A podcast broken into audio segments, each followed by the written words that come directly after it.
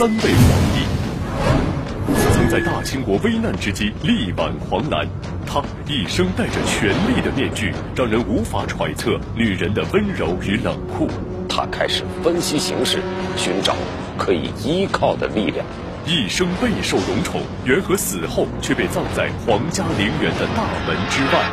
有人说，正是因为他下嫁了多尔衮，所以死后无颜回到沈阳昭陵去见夫君，所以被葬在清东陵的门口替子孙看门。他与多尔衮生前死后备受争议，到底有着怎样的感情纠葛？年轻而又寂寞的庄妃，与同样身处于宫中当中的多尔衮。两个人是否会有交集呢？敬请收看《档案：紫禁城内的百年一案——孝庄太后与多尔衮被误读的历史。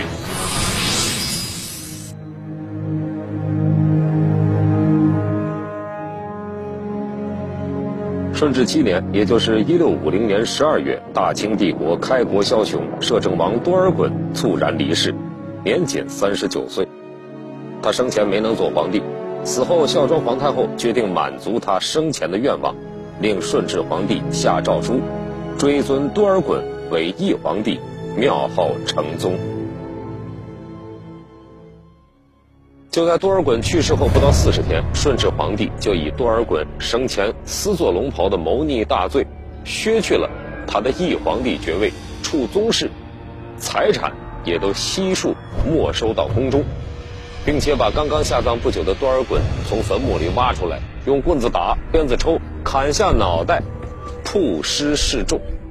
多尔衮生前到底干了什么，让顺治皇帝对他如此的怀恨在心，以至于以如此残暴的手段对待呢？一时间，各种猜测传遍了民间。流传最广的一种说法是，顺治皇帝的母亲孝庄太后曾经下嫁给多尔衮，这让顺治一直怀恨在心，所以。才以如此的手段进行报复。皇帝的女儿出嫁，我们都管她叫下嫁。但是皇帝的母亲皇太后，她是万民敬仰的国母，她怎么能跟下嫁扯上关系呢？这在素有文明礼仪之邦的中华古国的历史上，那算是千古奇闻了。那么，确有其事吗？让我们先来认识一下故事当中的男主人公。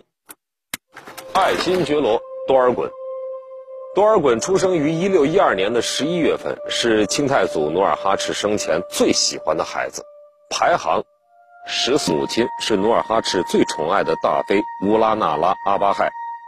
阿巴亥共为努尔哈赤生下了三个儿子，多尔衮是第二个，上有哥哥，下有弟弟。一六二六年，努尔哈赤去世时，多尔衮年仅十四岁。按理说，作为努尔哈赤最钟爱的一个孩子，顺理成章的可以登上汗位。但是，毕竟对于一个十四岁的孩子来说，一切都太突然了。努尔哈赤死了之后，儿子们之间陷入了残酷的汗位争夺战。最终，时年三十四岁的皇太极顺利的登上了汗位宝座。为争夺汗位，皇太极等四大贝勒可谓是用尽手段。最后，居然威逼多尔衮的母亲阿巴亥自尽殉葬。母亲死后，多尔衮失去了依靠，便没有能力再跟皇太极争夺汗位。从此，多尔衮便跟随皇太极南征北战，逐渐的成长为能文能武、善于谋略的和硕贝勒、睿亲王。多尔衮从十四岁开始就跟随皇太极左右。这年，还有一个年仅十三岁的女孩，嫁给了皇太极。这个女孩就是蒙古科尔沁部贝勒赛桑的女儿布木布泰，也就是后来大清声名显赫的孝庄文皇太后。您现在看到的这张图片呢，是后来专家根据布木布泰的头骨复原的她年轻时候的一张画像。孝庄皇太后，摩尔济吉特氏。生于明万历四十一年，也就是公元一六一三年的二月初八。一六二五年，年仅十三岁的布木布泰由哥哥送到后金，嫁给了三十三岁的皇太极。只有满洲和蒙古科尔沁部建立了姻亲关系，才能共同开创大清的事业。而布木布泰嫁过来的第二年，她的丈夫皇太极就登上了汗位。而她也从贝勒福晋变成了大汗福晋。十年之后，皇太极建国号大清，改元崇德，布木布泰又成为了崇德皇帝的永福宫庄妃。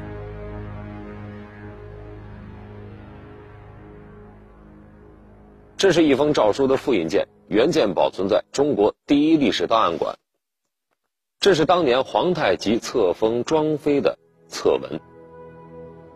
庄妃小小年纪刚进入皇宫的时候，深得皇上喜爱。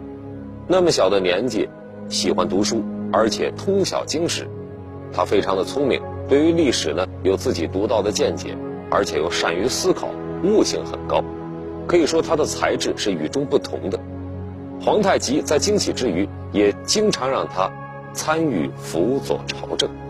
与皇太极结婚后的十多年间，庄妃为皇太极生育了三个女儿，一个儿子。可是这一切在姐姐海兰珠嫁给皇太极之后，都被改变了。布木布泰的姐姐海兰珠嫁给皇太极之后，几乎占据了皇太极的整个心。海兰珠不仅姿色动人，而且温柔贤淑。虽然比布木布泰大五岁，但相比之下，布木布泰的端庄缺少了一些情趣。而海兰珠这个浑身散发着女人味儿的姐姐，就显得惹人疼爱的多了。皇太极为别的妃子取宫名都是比较俗套的永福宫、麒麟宫之类，偏偏给陈妃海兰珠的宫名取名关雎宫。从这一点可以看出，皇太极对海兰珠的爱之深切。布木布泰庄妃从此备受冷落。天聪十年，也就是一六三六年，皇太极建立大清，登上皇位，册封了五位后妃。布木布泰从第三位下降了第五位，名列最后，属于最不受宠的地位，大不如前。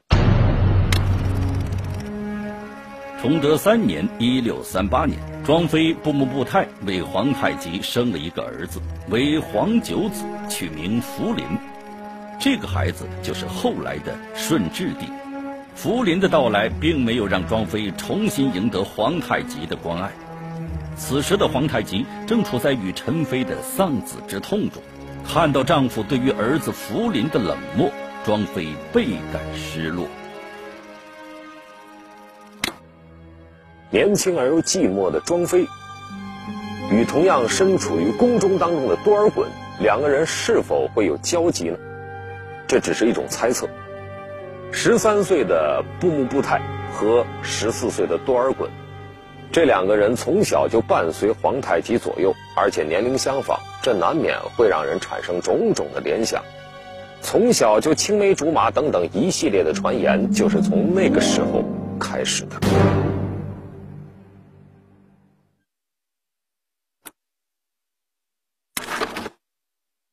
崇德八年，也就是一六四三年，五十二岁的皇太极突然离世，没有留下任何遗嘱，皇位由谁来继承的问题就成了一个爆炸性的问题，摆在了大家的面前。当时清朝还没有嫡长子继承制度，那么按照旧例呢，谁来继承皇位是要由八旗的王公共同来开会决定。当时具备争夺皇位资格的人，当属皇太极的哥哥李亲王代善，弟弟多尔衮，皇太极的长子肃亲王豪格。在这场斗争当中，这三位实力非常的雄厚，看上去好像没有庄妃的儿子福临的什么份儿。福临虽然出身高贵，但是他只有六岁，没有任何的战功，而庄妃呢，她是绝对不会放弃的。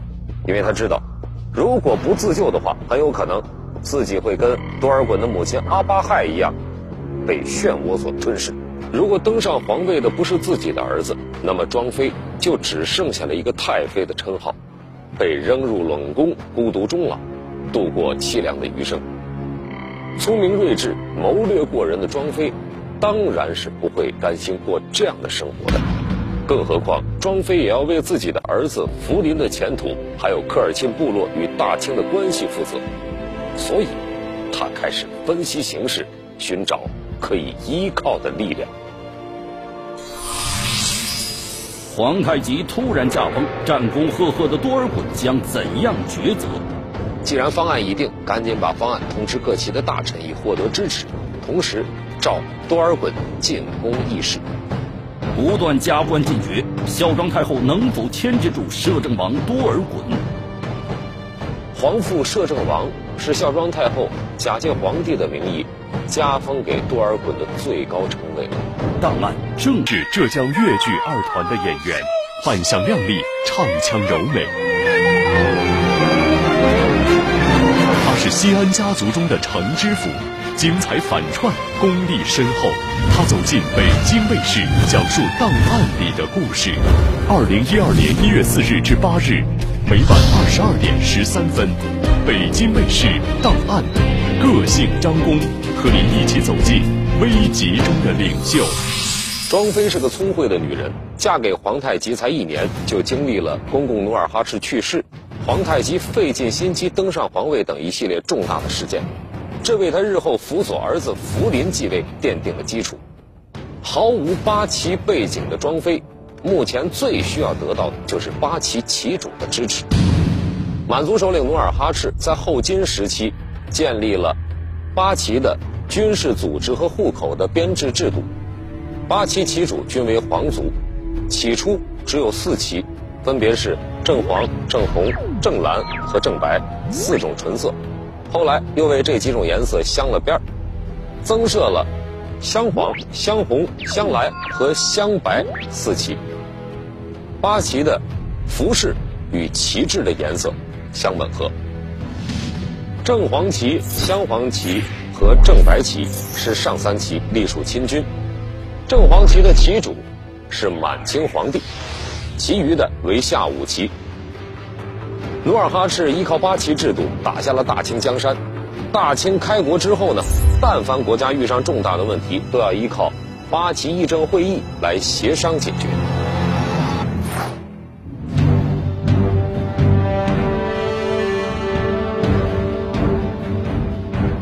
皇太极生前执掌两黄旗，按照八旗的制度呢，先皇死后，皇后可以继承两黄旗。这个时候，庄妃就想到了自己的姑姑哲哲皇后。此时没有子嗣的哲哲皇后，虽然拥有着皇后的尊称，但是毕竟没有实权。如果能够支持自己侄女的儿子登上皇位，既可以巩固自己的地位，同时又可以保持住蒙古科尔沁部与大清的关系。所以说，哲哲皇后也不得不向庄妃靠拢。姑侄二人达成一致的意见之后，立刻召见两黄旗大臣。庄妃还告诉两黄旗的大臣，当年努尔哈赤去世之后，自家阿哥多尔衮由于没有取得皇位，而被改成了两白旗，降低了地位。所以两黄旗的大臣也确实是害怕这种事情再次发生，所以他们一致同意要拥立皇太极的儿子继承皇位，但是他们要求。皇太极的长子豪格被立为皇帝，而福临呢，立为太子。哲哲皇后和庄妃当然不会答应了，他们提醒两黄旗大臣，如果是拥立豪格为帝，豪格势必会把自己的正蓝旗改为黄色，那么目前的两黄旗当中呢，势必有一旗不保。两白旗一定是拥戴多尔衮来反对豪格的，如果。两方相争，僵持不下，后果不堪设想，倒不如拥立福临为帝，可以两全呐。在得到了两黄旗的支持之后，哲哲皇后和庄妃也探明了其他六旗的情况。两白旗一定是拥戴多尔衮的，两红旗代善无意争夺皇位，主张立皇子。正蓝旗一定是支持豪格的，而镶蓝旗的正亲王济尔哈朗呢持。观望态度，由此姑侄二人订立了新的方案，立福临为帝，让正亲王济尔哈朗和睿亲王辅政，这样既拉拢了现在还在观望的正亲王济尔哈朗，同时又安抚了权势过重的睿亲王，两个人之间呢还可以互相牵制，最后是排斥了豪格，就这样。两黄、两红和镶蓝这五旗都被庄妃争取了过来，最后只剩下两白旗和正蓝旗。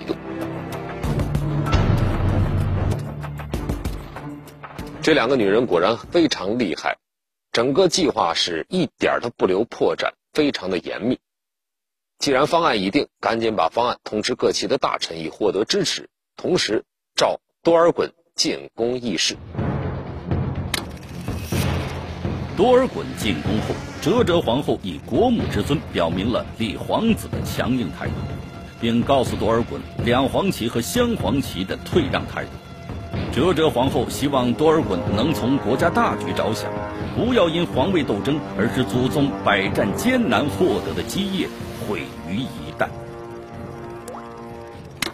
在争夺皇位之初，多尔衮自信地认为，凭借自己的势力还有能力，是一定能够争得地位的。但没想到，除了两白旗之外，他听到的大多都是反对的声音，再加上两位皇嫂是苦苦相劝。于是最后，多尔衮接受了庄妃还有哲哲皇后的方案。正是多尔衮最终的这个决定，促使人们对他与庄妃的感情产生了种种的猜测。人们认为，多尔衮之所以放弃皇位的主要原因就在于庄妃，因为两个人之前早有私情，所以多尔衮才会把即将到手的皇位拱手相让给了庄妃的儿子。然而，让位之后的多尔衮就甘心如此吗？还是仅仅是表面上的风平浪静呢？一六四四年，多尔衮攻占北京，明朝百官对他山呼万岁。关内外只知道有摄政王多尔衮，而不知有皇帝。四个月后，顺治帝与孝庄也来到北京，发现了已经大权独揽的多尔衮。广树亲信，排斥异己，北京城成为了多尔衮的天下。福临继位之后，多尔衮的权势不断扩大，想做皇帝的念头也日渐增强。这种形势之下，福临的皇位岌岌可危。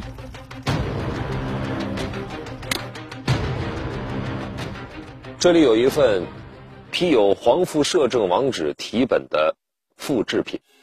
上头是这么写的：“摄政王令旨谕诸王及大臣知悉。”皇父摄政王是孝庄太后假借皇帝的名义加封给多尔衮的最高称谓了。当时为了安抚住多尔衮，孝庄太后以皇帝的名义不断的给他加封尊号，用以呢为多尔衮歌功颂德。也正是这个封号，让人们开始猜测。多尔衮和孝庄太后是不是有着亲密的关系？对于福临来说，称多尔衮为皇父摄政王，代表着什么呢？多尔衮的封号从最初的叔父摄政王、皇叔父摄政王，一直到最后的皇父摄政王，这样一步步的加封，难道仅仅是代表多尔衮地位的提高吗？在那样一个朝代，大家都应该明白。皇父这个称谓的分量，孝庄一方面不断的为多尔衮加尊封号，另一方面呢也加强了外部对于多尔衮的控制。总之，不管是用什么样的方法，孝庄最后是牵制住了多尔衮，没有让他能够实现篡位的阴谋。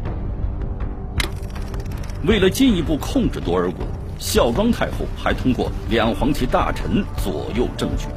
随时了解朝廷政事的进展情况，而朝廷中的两位重臣洪承畴和范文成，也是孝庄身边的两个智囊，经常依照孝庄太后的意图向朝廷提出建议。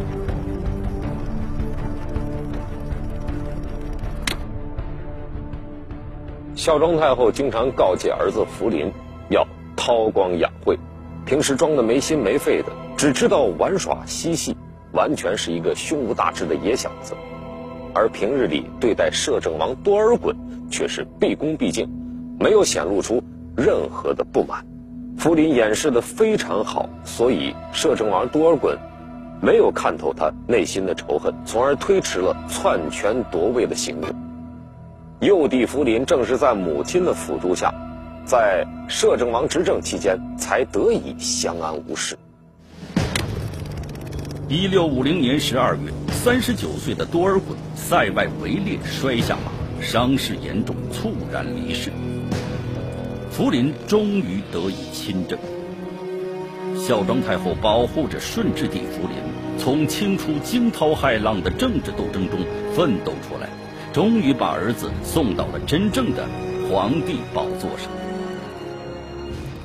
我们再来分析一下尊称皇父摄政王这件事，它是否符合历史的真实，关键看皇父这个称谓是什么意思。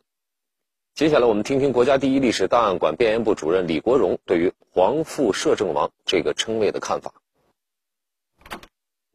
呃，在古代呀，呃，也有生母并没有嫁给他人，但是要称这其他人呢为父的现象。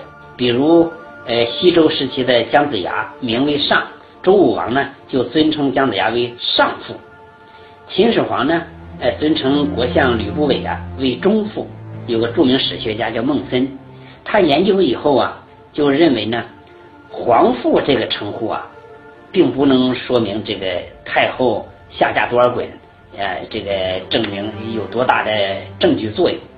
他认为呢，就像古代的上父、中父、相父这些称呼一样，这是国君对劳苦功高的重臣呐的一种尊称，并不能呢由此啊说皇父摄政王。就证明是太后下嫁的一个确凿证据了。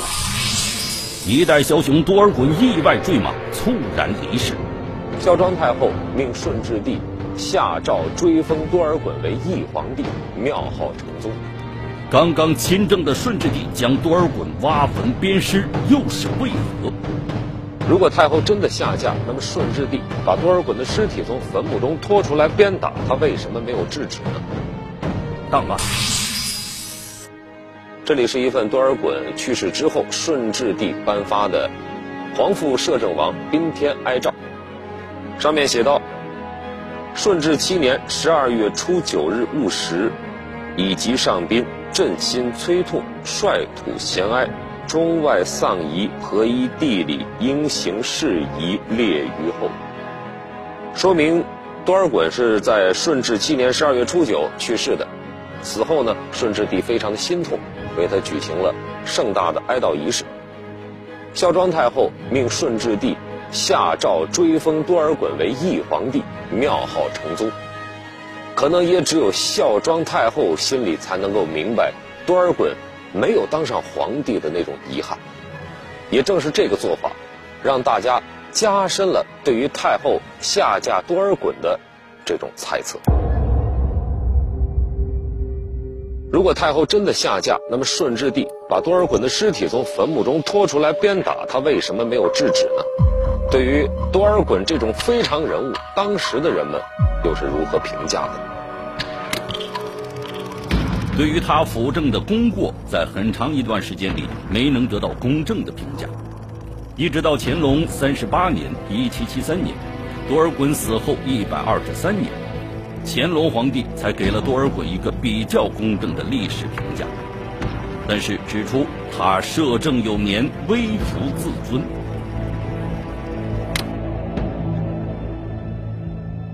长久以来，太后下嫁之说传遍民间，各种野史著作纷纷出炉，专家学者们呢也是各执一词，还有的人在历史文献当中去寻找相关的证据来印证这一点。那么，孝庄太后是不是真的曾经下嫁过多尔衮呢？也不是没有这种可能。皇太极去世，当时多尔衮完全有能力继承皇位，为什么偏偏要扶植年仅六岁的福临呢？多尔衮后来攻入北京，又有一次篡权夺位的机会，是什么力量让他放下了这个决定？而且根据传闻。当时的王公大臣们都觉得顺治帝应该对多尔衮有所报答，可顺治唯一的筹码就是他的母亲孝庄太后。满族自古以来就有弟弟娶嫂嫂的习俗，如果哥哥死了，弟弟呢是可以把嫂子娶进家来的。因此，当时群臣要求孝庄太后下嫁，也不是没有可能。除了以上的种种传说和猜测之外，人们还从历史文献当中发现了一些关于多尔衮和孝庄太后大婚的证据。有一本书名叫《清宫八大疑案》，书中记述了明代著名诗人张煌言的一首诗《建仪宫词》。诗里是这么说的：“上寿伤为何谨尊，慈宁宫里烂营门。春官昨进新遗注，大礼恭逢。”太后婚，结合着年代以及事件发生的背景，人们断定诗中所说的太后婚，这个太后就是孝庄太后。下面我们再来看一看历史文献当中的证据是如何解释太后没有下嫁的。先来认识一下张煌言这个人，他为什么要写？慈宁宫里烂营门，大理宫逢太后婚，这样的话呢？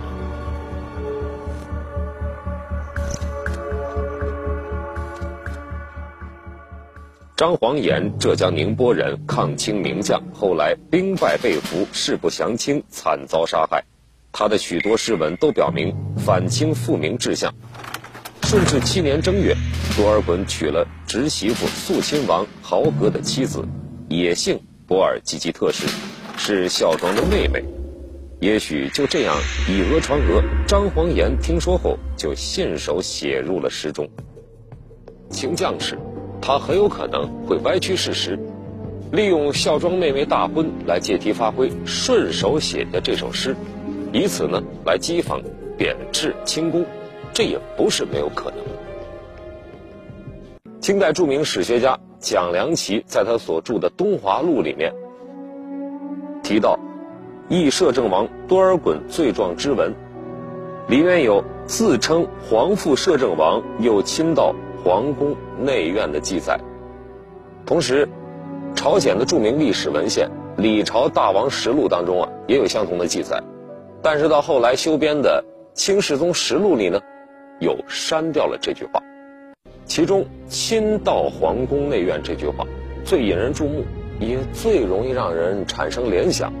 这说明多尔衮到过皇宫内院，但是后来把这句话删掉了，恰恰就说明事有隐衷。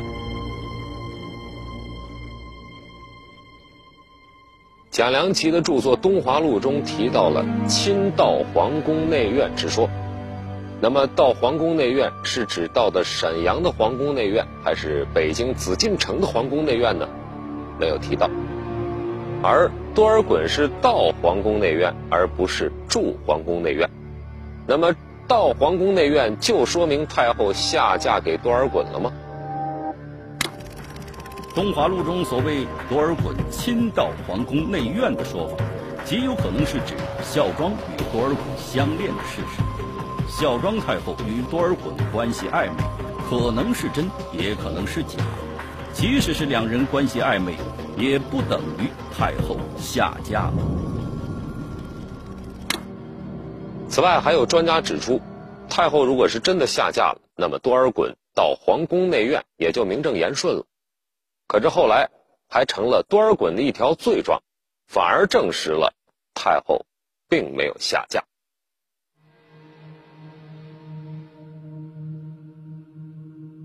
关于下嫁诏书，民国的时候曾经疯传一本书，叫做《多尔衮摄政日记》。这本书的原版我们已经无从查找了，我们这里有一份民国印刷版的影印件，标题《多尔衮摄政日记》。其实这部书的原名叫做《皇父摄政王多尔衮起居注》，是一个名叫刘文兴的人家里收藏的。在出版之前。刘文兴曾写过一篇名叫《清初皇父摄政王多尔衮起居注跋》的文章，发表在民国三十六年一月二十八日的《中央日报·文史周刊》上。里面说，他曾经在故宫档案馆里见过孝庄下嫁诏书。那么，故宫里是否真的有这份诏书呢？我们来听一下中国第一历史档案馆编研部主任李国荣的采访录音。应该说，这是一个很重要的信息。如果世上果真有这样一份诏书啊，那么无疑呢是太后下嫁最具权威的铁证了。哎，可是啊，呃，直到今天，不论是在明清档案的保管基地——中国第一历史档案馆，还是台北故宫博物院，呃，或是其他什么地方啊，都还没有见到过这份诏书。应该说呢，下嫁诏书啊，到底是不是真的真实存在呀？至今呢，还是个谜。下嫁诏书是否真实存在，至今仍然是个谜。春官昨进新遗嘱，大理恭逢太后婚。明代诗人张煌言的诗中所指何人？结合着年代以及事件发生的背景，人们断定诗中所说的太后婚，这个太后就是孝庄太后。皇宫内有太后下嫁遗诏，是真是假？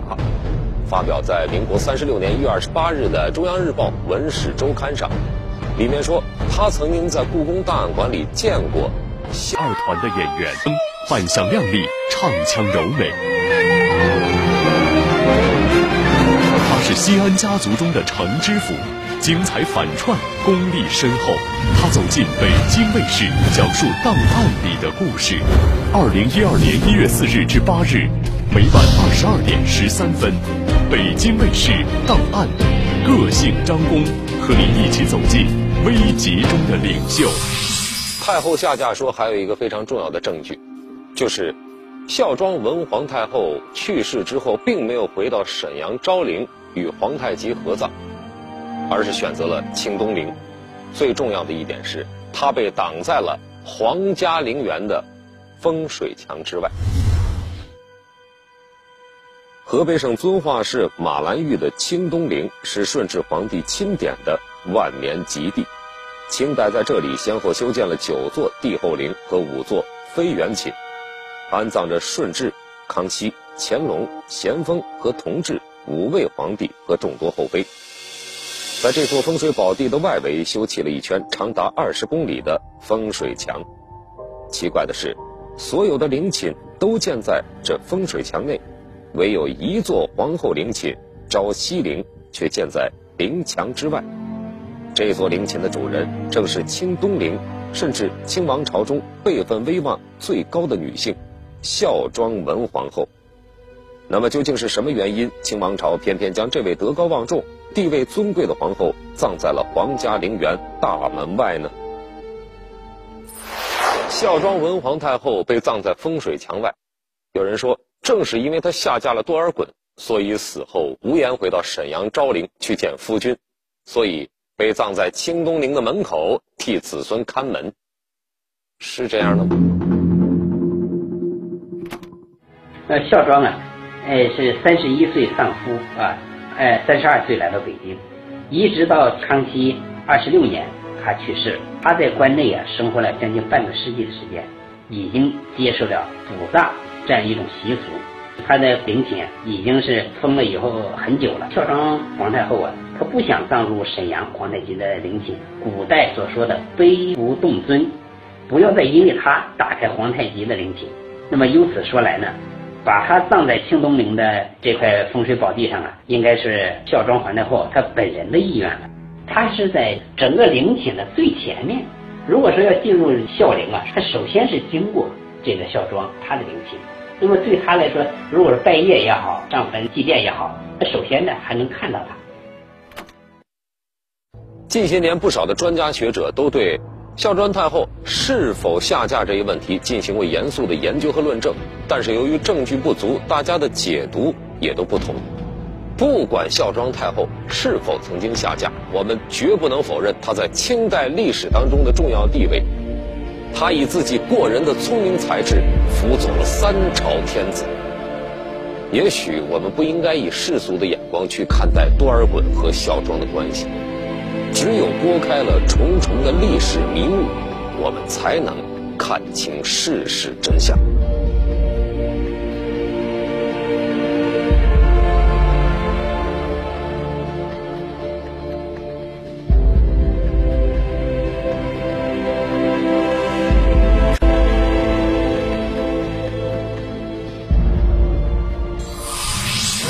大家一致认为永远不能成为首相的人，但却在危急关头成了战时首相。他坚信只有战斗才能取得最后的胜利。他带领英国走向二次大战的胜利。他就是英国首相温斯顿·丘吉尔，一个鞋匠和农奴的儿子。他带领苏联人民取得了卫国战争的胜利。你知道这是谁吗？他就是苏联领导人约瑟夫·维萨里奥诺维奇·斯大林，一个百万富翁的儿子，身患残疾，无法正常行走，却连任四届美国总统。其拥护者称他为是美国经济的大救星。他坐着轮椅带领美国走出经济大萧条。这个人就是富兰克林·德拉诺·罗斯福。他白手起家，被评选为有史以来最伟大的法国人。他就是法国第一任总统夏尔·戴高乐。近期档案为您推出。